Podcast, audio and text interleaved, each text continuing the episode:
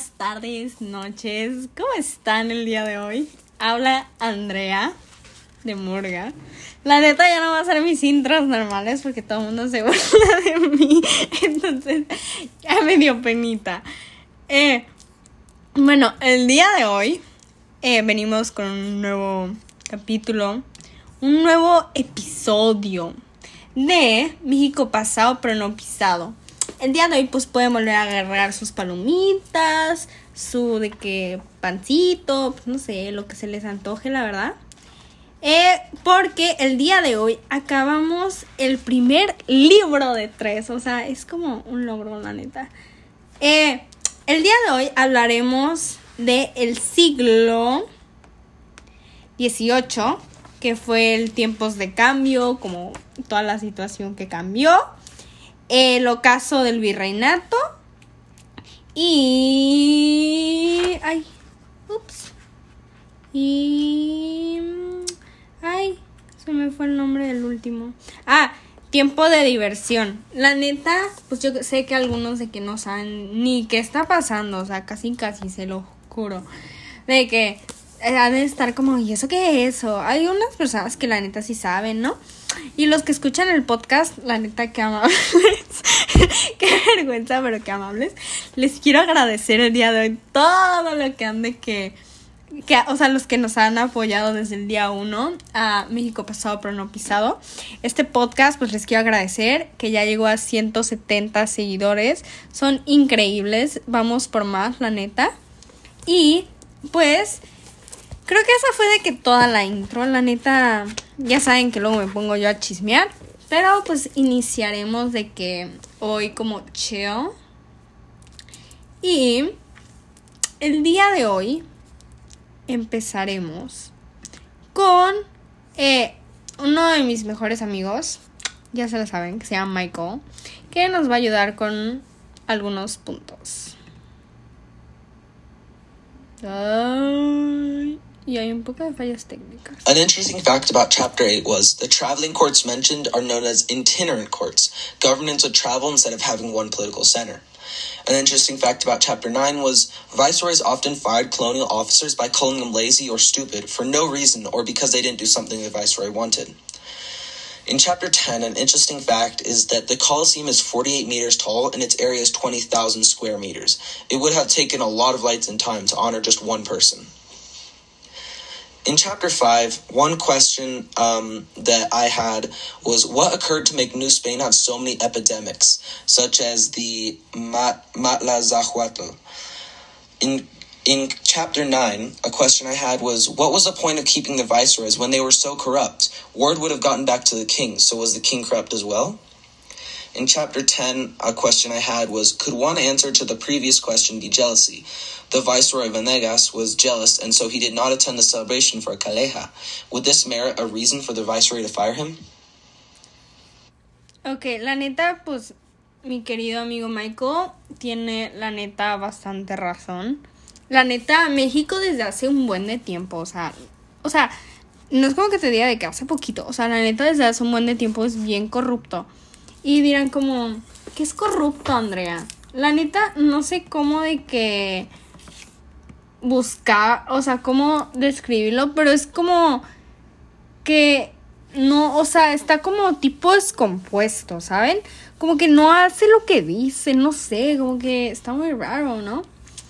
Pues yo no sé por qué Michael dijo eh, chapter 5, si estamos en chapter 8, pero bueno, está bien, mi querido Michael, de que chance se le fue. Pues realmente de que vamos a hablar aquí de cómo pues fue la agonía de un imperio. O sea, porque creo que todo el mundo que supo que hubo un como Carlos III, porque la neta había como 3.000 Carlos, se los juro. Creo que es de los nombres más populares. Eh, y el rey Carlos, ah, se los digo, cuarto, eh, comenzaron de que una decadencia eh, definitiva del imperio español. O sea, como que hubo ahí un pleito. Y ellos tuvieron, o sea, no ellos, pero tuvieron un hijo, o sea, ajá, no ellos. Pero había un hijo que se llama Fernando de que... Siete porque también Fernando era bien importante, eh, que fueron como dos de los peores monarcas en la historia de España. O sea, imagínense, o sea, qué tan mal tuviste que ser para que neta digan de que... O sea, es como... Yo. Eh, pues en, en este periodo que fue de 1789 a 1821, gobernaron los últimos 11 reyes, pero varios de ellos hicieron de que la, de la corrupción una forma de vida. O sea, literalmente mandaron a México a freír espárragos. Que era Manuel Godoy, el favorito del rey Carlos.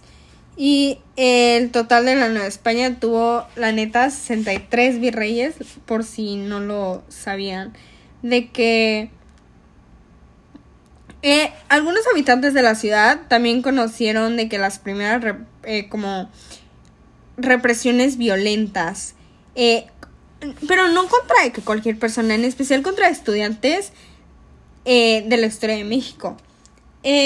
Porque muchos jóvenes como que se querían meter en los conflictos. y esto pasó más o menos el jueves 26 de septiembre de 1677 que las autoridades de virreinales eh, se pusieron a castigar a estudiantes con azotes, o sea, literalmente les pegaban.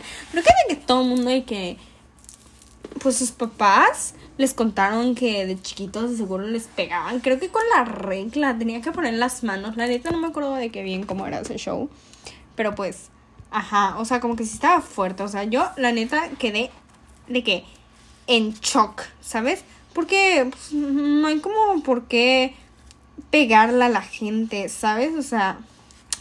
Pero otro dato interesante fue en que en 1799 fue descubierta una conspiración en la capital de la Nueva España, encabezado por Pedro de la Portilla, eh, que fue un criollo y recaudador de impuestos que junto con su grupo de, eh, o sea, con todo su grupo de amigos, consideraba que su triste situación se debía a los peninsulares, que eran quienes ocupaban los mejores cargos políticos y económicos. O sea, que realmente estuvo ahí um, fuertecillo. ¿No? Vamos a terminar con Michael y para irnos directo con las frases del Ian. Pero pues, ajá. The first phrase I liked in chapter 8 was In this period of decline from 1789 to 1821, the last 11 viceroys ruled, but several of them made corruption a way of life, supported by Manuel Godoy, a favorite of King Carlos IV. Carlos IV. In total, New Spain had 63 viceroys. I thought this phrase was interesting because it shows the corruption that is in most governments and how far it went back. The second phrase I liked was, Thus the court of Acordada was established in Mexico. At first, it functioned as a traveling court. The captain, mar- the captain marched accompanied by his commissioners, a clerk, a chaplain, and the executioner. I thought this was interesting because the court traveled around with everyone who was a member versus it being in one area. The first phrase I liked in chapter 9 was This current questioned the tyranny of absolute monarchies. It was a period in which intellectual knowledge developed, such as encyclopedism and the liberal ideas of Voltaire and Rousseau.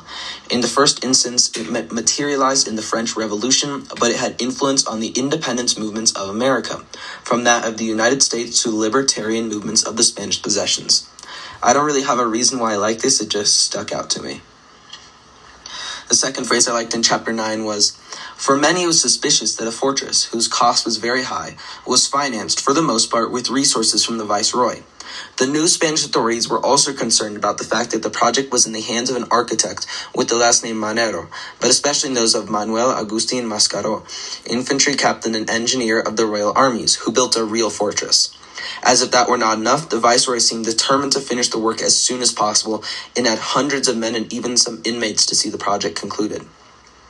I thought this was interesting because the viceroy really wanted the fortress completed, and I thought it was surprising that the government was concerned and that he used inmates to finish it. The first phrase I liked was in chapter 10 was the comic year, as the extensive theater season was called, spanned nearly 11 months, beginning on Easter Sunday and ending on the day that Lent began, Ash Wednesday. There were performances five times a week, except on Saturdays, Saturdays and Wednesdays. These days, the theater only opened its doors for extraordinary functions, those that were to commemorate some important event for the crown, the monarch's birthday, the arrival of a new viceroy, some military triumph, or benefit functions carried out to favor some cause. I like this phrase because it showed how important theater was to Spanish culture.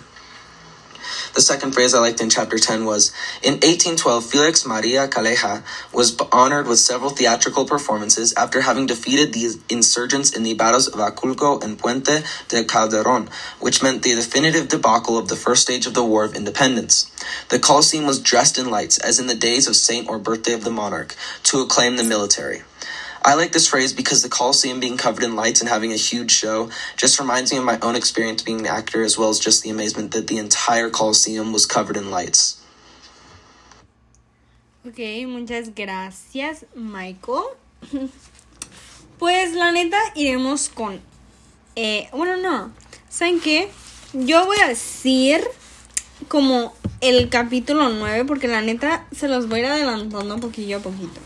Ok, ahora empezaremos de que hablar del ocaso del virreinato. Ustedes dirán, ¿qué es eso, no?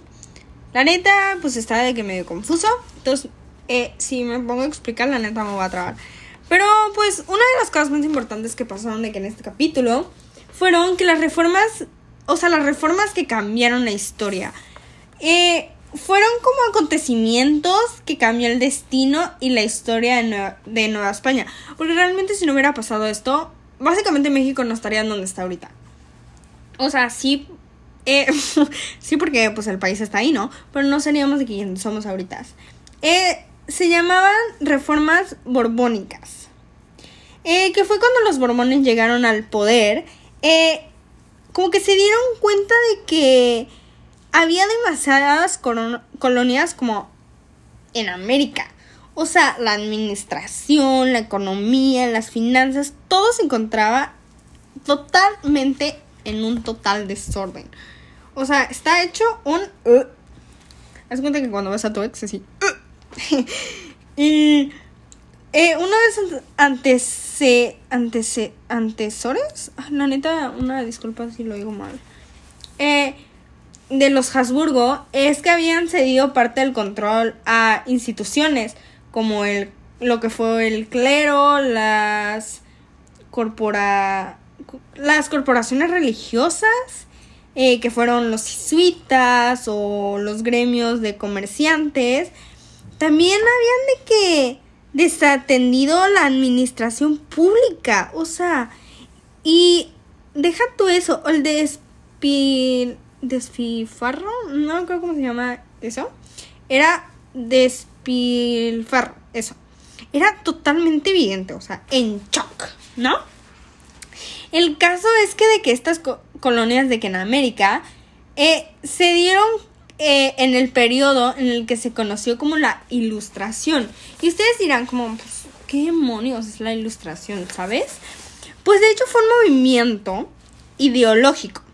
Eh, surgió en Europa eh, cuyo fundamento era la imposición de la razón por encima de la superería. Eh, básicamente, eh, esta corriente cuestionó muchas cosas. En primera instancia, se materializó en la Revolución Francesa, pero tuvo mucha influencia en los movimientos independencistas de América. Eh, desde la de Estados Unidos hasta el movimiento libertario de las posiciones españolas.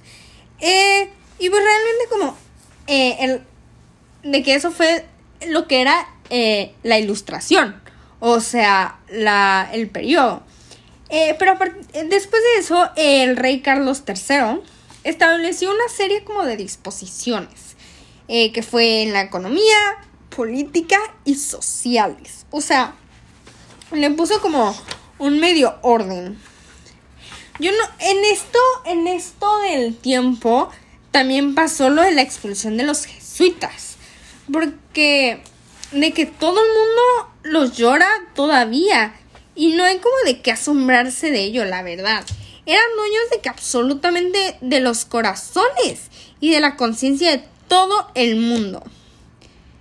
Eh, pues realmente de que, eh, pues, este Croix, eh, creo que había doblado una carta o algo así. Y de que puso como para él hacer el cambio. Eh, este fue un virrey en la Nueva España que había firmado el bando por el cual cumplió con una severa disposición dictada por el rey Carlos III en 1767. Y esto era de que, que tenían que expulsar a los miembros de la Compañía de Jesús, o sea, de todos los dominios españoles. Pues, o sea, los demás nomás se tenían que callar y obedecer, la neta. Eh, la verdad es que esto fue de que algo muy fuerte que pasó. Pero pues como que no le pusimos... No le pudimos hacer mucho. Eh, la neta hubo muchos de que... Como se dice, momentos muy importantes. Pero siento yo que esos fueron de los momentos más importantes de que... De todo... De todo lo que pasó. Así que pues iremos de que con Ian y luego nos pasaremos a el al último capítulo, o sea, del primer libro, que era Los tiempos de diversión.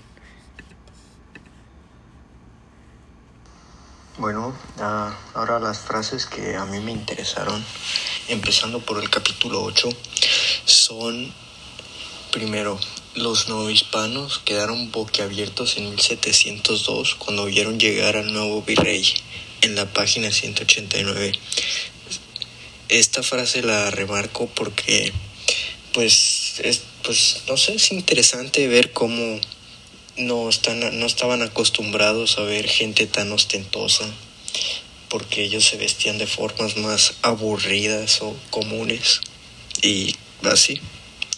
La siguiente frase del capítulo 8 es, dice, cuando parecía que se había logrado un equilibrio demográfico, se desató la epidemia en la página 201. Esta frase me pareció interesante porque pues, demuestra como que las cosas no estaban yendo muy bien en la Nueva España. Al fin se iban a calmar las cosas, o eso parecía, y les va y les cae una epidemia y no, no se ve como los mejores eventos a ocurrir. Las, las otras frases, siguiendo con el capítulo 9, la primera es que el imperio español era uno de los más atrasados en la página 205. Y esto me, pues, me pareció curioso, pues cómo se extendieron tanto, porque hay muchísimos, varios países de, que hablan español y aún así pues eran de los más atrasados por aquel tiempo. La siguiente frase dice, casi al concluir el siglo XVIII llegó don Juan Vicente Quemas Pacheco y Padilla en la página 219.